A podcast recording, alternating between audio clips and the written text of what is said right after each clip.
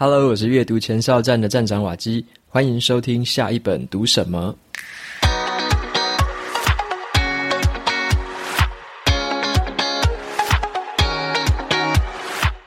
今天我想要跟大家分享的这本书，它的书名叫做《月亮与六便士》。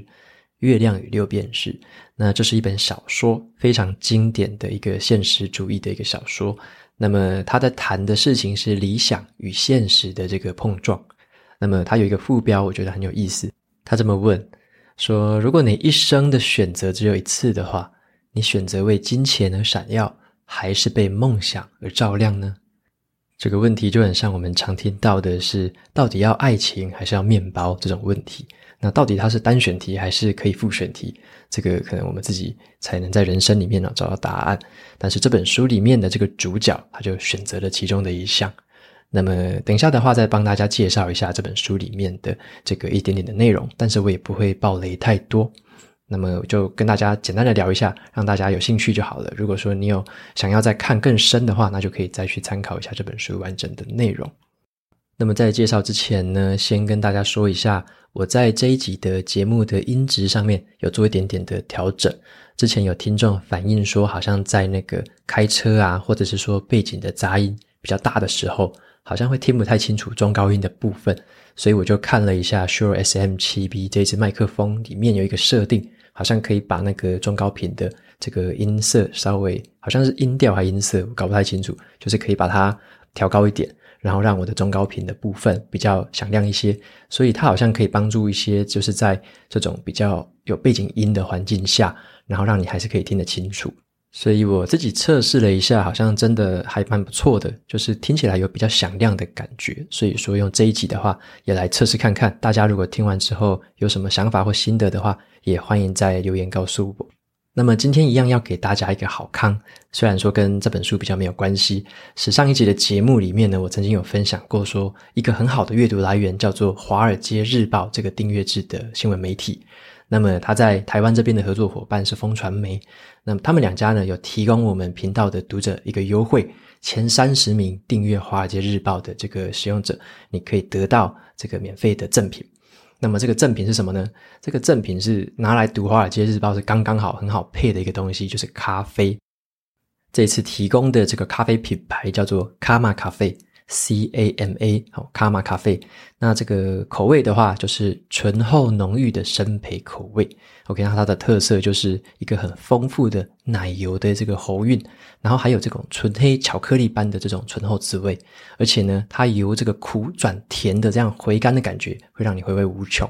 所以这次就是提供给大家这三十包咖啡的这个优惠。那如果说你有兴趣订阅《华尔街日报》的话，用我的 show notes 里面的连接到我的部落格心得文章里面，你可以找到我这个订阅的方式。那用我的折扣码 W A K I W S J 订阅的话，前三十个听众就有机会得到这个咖啡的这个赠品。OK，那也祝大家就是如果你想要读《华尔街日报》加上配咖啡的话，哦，这个是很好的一个组合。OK，那接下来就回到今天的这本书《月亮与六便士》。那这本书的作者呢，是英国非常有名的一个作家。他的名字叫做毛姆，那毛姆也被人家叫做是故事圣手。当初《月月亮与六便士》这本书啊，他推出的时候，人家其实并不买账。像是他在一九一九年的时候，在四月份在英国出版，可是呢，没有什么人买。然后市场上很多其他的作家都嘲笑他，很多的评论家也不看好这本书，所以并没有卖得怎么样。但是后来在同一个年份呢，在七月的时候，他在美国那边出版了。这时候美国人非常的捧场，第一刷就把这五千本都卖完了。结果在那一个年底，甚至大卖，卖了十万册。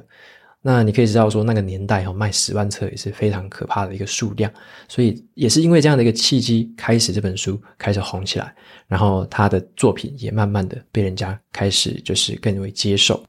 那么毛姆也是用这个《月亮与六便士》这本书呢，奠定了他在这个文坛上面的地位。那他在这本书里面在讲的故事是叫做一个追梦的人啊，他的主角其实你看似他在追梦，那他好像跟现实有非常大的一个冲突，所以这本书的这个开头，这个作者他就这么写：你是否有未完成的梦想，但是又必须屈就于现实而低头呢？月亮就是那个崇高而且不可企及的梦想，六便士就是为了生存而不得不去赚取的微薄收入。有多少的人，他只是胆怯的抬头看一下月亮，却又低头继续追逐赖以温饱的六便士？那么这本书的主角史崔兰，他就选择去追月亮。简单介绍一下史崔兰这个人呢、哦，他是在伦敦生活的一个证券经纪人，过得还不错，然后也蛮富裕的，家里面有一个很不错的老婆，然后他又有子女。可是呢，他却在这个四十岁接近中年的时候，开始去回应内心的呼唤。他开始呢，就是偷偷的学绘画，他背着他的妻子，不让他老婆知道，然后去学画画。学着学着，就突然觉得说：“诶，我的志向就是画画，我要用画画来表现我自己，用来呈现我自己的这个情感。”所以他当下决定了，他把妻子放下来，把这个子女放下来，抛弃了原本很优渥的生活，两手空空的就往巴黎过去了。所以他去巴黎开始学画，他觉得说他要回应他这个心里面的这个使命的召唤，所以他就跑到巴黎去。但是他在巴黎一开始也混得不太好。还好，后来就是有遇到很赏识他的这个画家，那画家夫妇们就把他这个收留在家里面，然后照顾他，让他在那边学画。那他跟这对夫妇其实也发生了就是很奇怪、很错综离奇的一些关系，很像八点档哦，比八点档还要离奇。后来呢，他又辗转的到了南太平洋上面的大溪地，跟当地的土著一起生活，然后在那边继续绘画。就是他一直在追梦，一直在追逐他的热情。那无论这个过程中是否能去实现他的这个真正的梦想，他只知道说他只要不停的画就好了。他的一直执着着在画画，尽管他就是很多人在骂他，很多人就是觉得他这样子做有点忘恩负义，有点背信忘义之类的。那他那时候也很穷，而且他甚至是疾病缠身。那么他即使在这个身边的人呢、跟环境都不支持他的情况下，他还是持续坚持自己内心的声音，坚决要画画。然后用绘画来表现他的生命，来展现他在这个世界上可以留下来的东西。那这个就是一个这个史崔兰主角的故事。那么这本书真正精彩的，不只是刚刚所讲的那个故事，那个故事只是像一个穿针引线的故事而已。我觉得这本书精彩，让我觉得印象深刻的是作者他怎么写这本小说的，他用什么视角去切入的。那么毛姆他很特别的就是，他写这个小说的时候，他不是从史崔兰本身角色出发，他并不是把史崔兰当成第一人称的视角在书写，而是呢，毛姆他创造出来了一个完全站在这个旁观立场的这个第三人啊，创造出来的一个第三人的角色。那这个角色从头到尾整本书里面都没有名字，可是这个角色却一直用第一人称的视角在看这整件故事。所以待会再谈这个第一人称的角色，我就把它叫做是叙事者，因为他是描述这整个故事的人，就叫做叙事者。好，那这个叙事者他一开始是怎么知道史崔兰这个人的？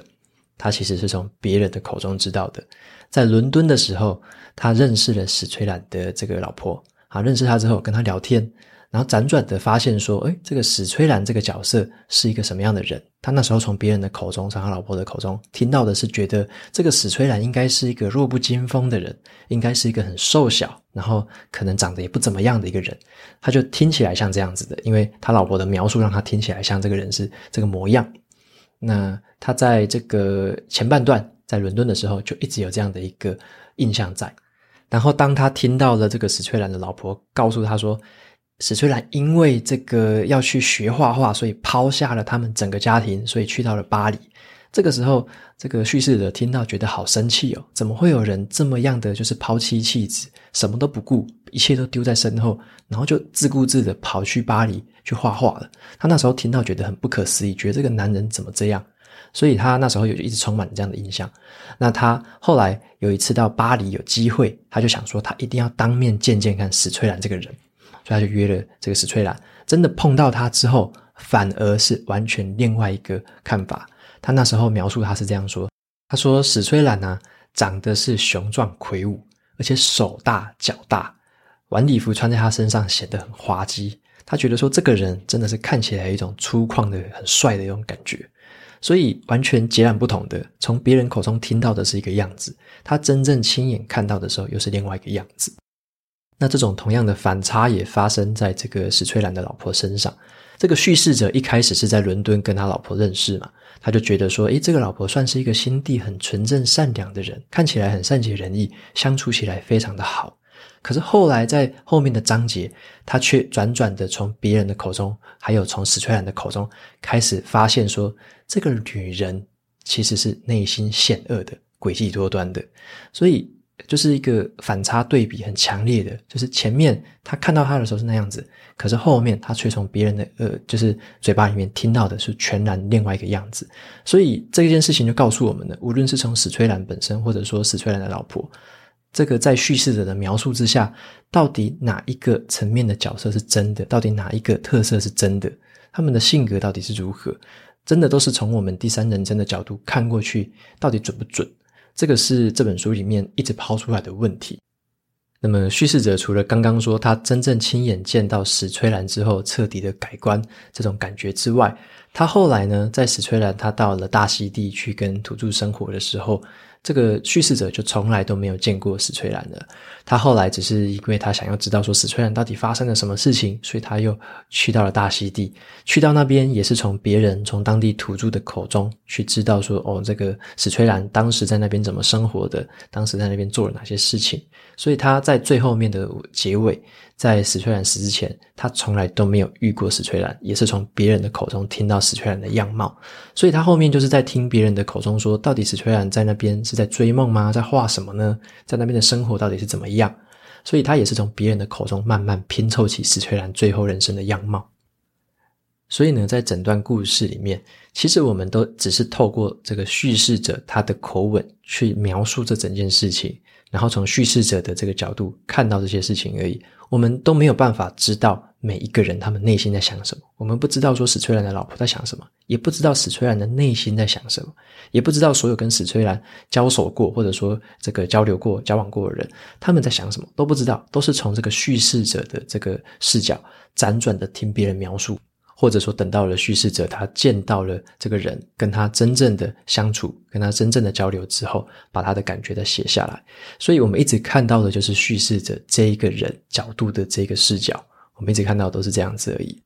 而且呢，这个叙事者呢，他的这个人物设定。被弄成是有点就是很客观中立的，然后带着一个很克制的一个很谨慎的态度在描述事情。像是啊，他往往看到事情如果没有十足的把握的时候，他就会在心里面这么 OS，他就会说，这件事情单纯是我的猜测而已啦，这个背后毫无根据。他就会有很多这样子的一个，就是他自己也是这样猜的，他自己也是判断的，他也是这么想而已。所以他也是带着我们读者，就有点像是我们也是雾里看花，看这些角色也是从这个叙事者的角色去看。所以整本书从头到尾都是叙事者一个人他的主观的论点，他的主观的看法，他用他的视野去看这样这件故事。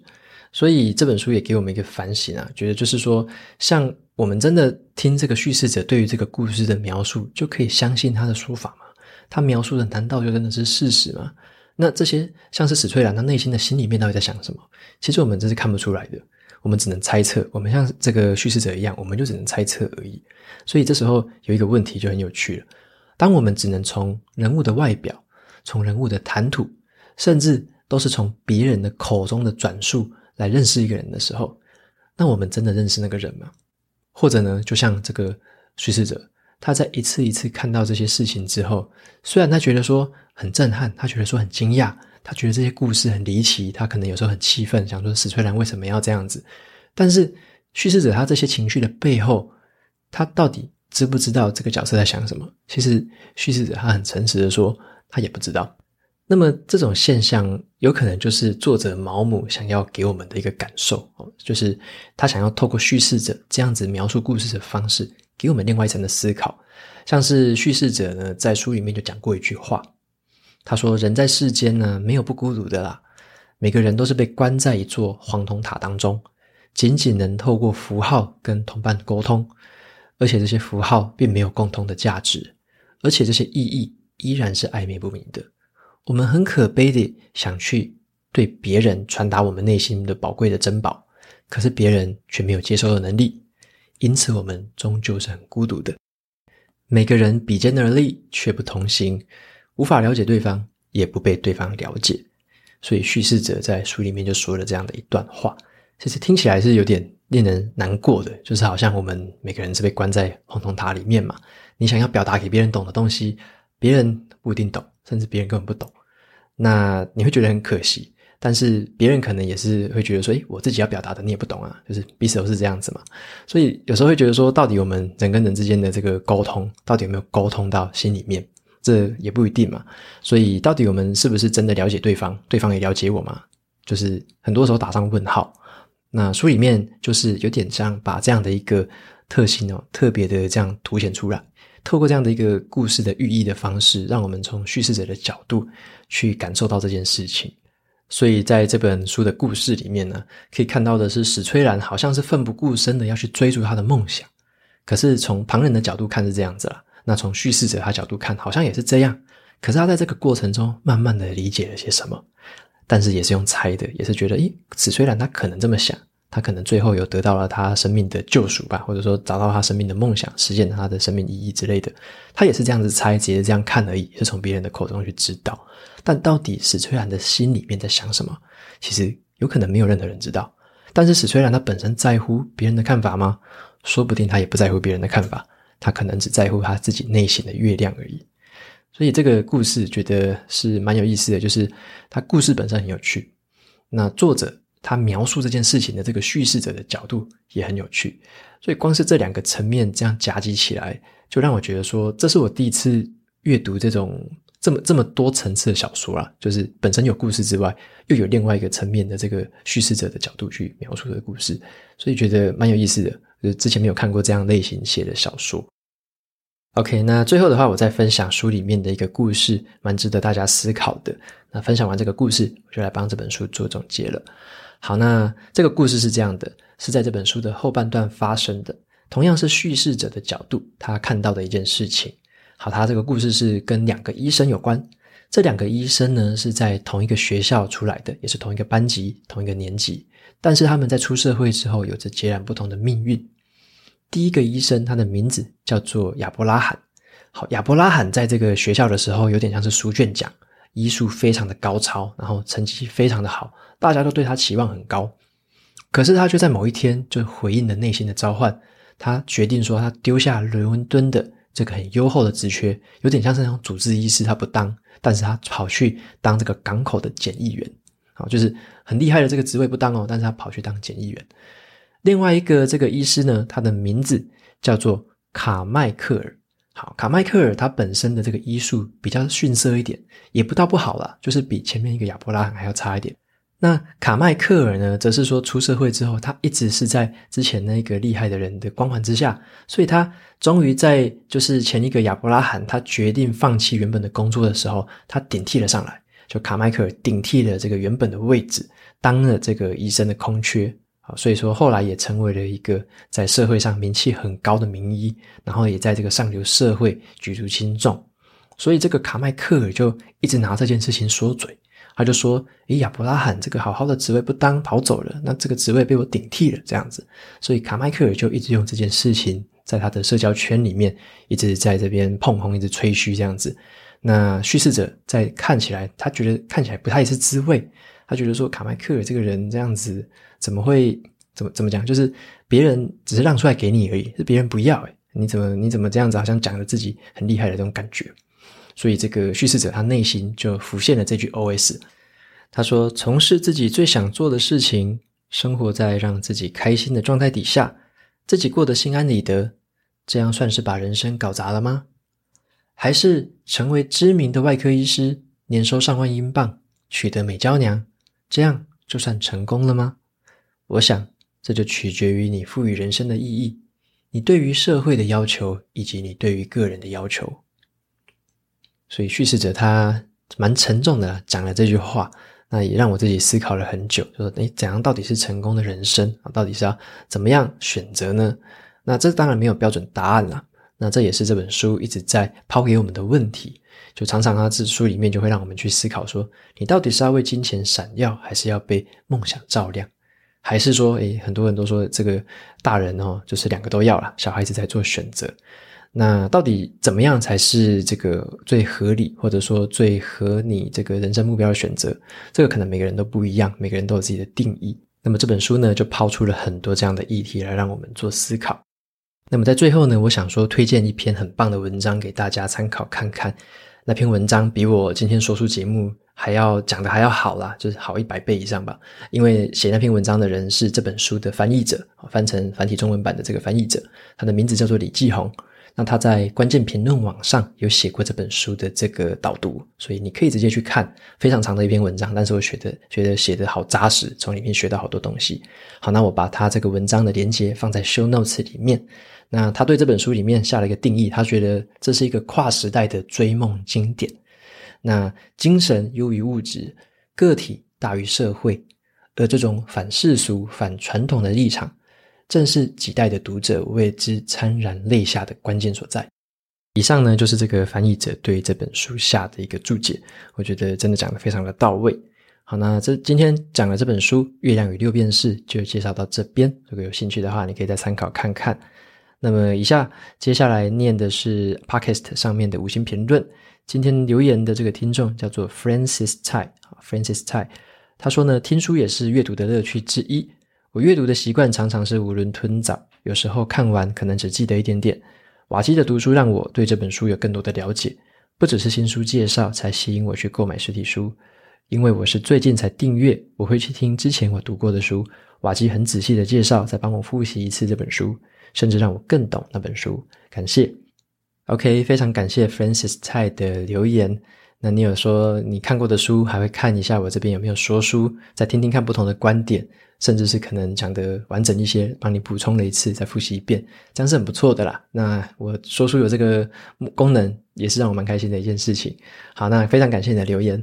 OK，那节目到这边就进到了尾声。如果你喜欢今天的内容，欢迎订阅下一本读什么，然后在 Apple Podcast 上留下五星评论，推荐给其他的听众。你也可以用行动支持我，每个月赞助九十九元，帮助这个频道持续运作。如果你对这个频道有任何的想法，或有想要问我的问题，都欢迎在 show notes 里面的语音留言留下你的声音，告诉我。我每周呢也会在阅读前哨站的部落格分享一篇读书心得。喜欢读文字版的朋友，别忘了去订阅我的免费电子报。好的，下一本读什么？我们下次见喽，拜拜。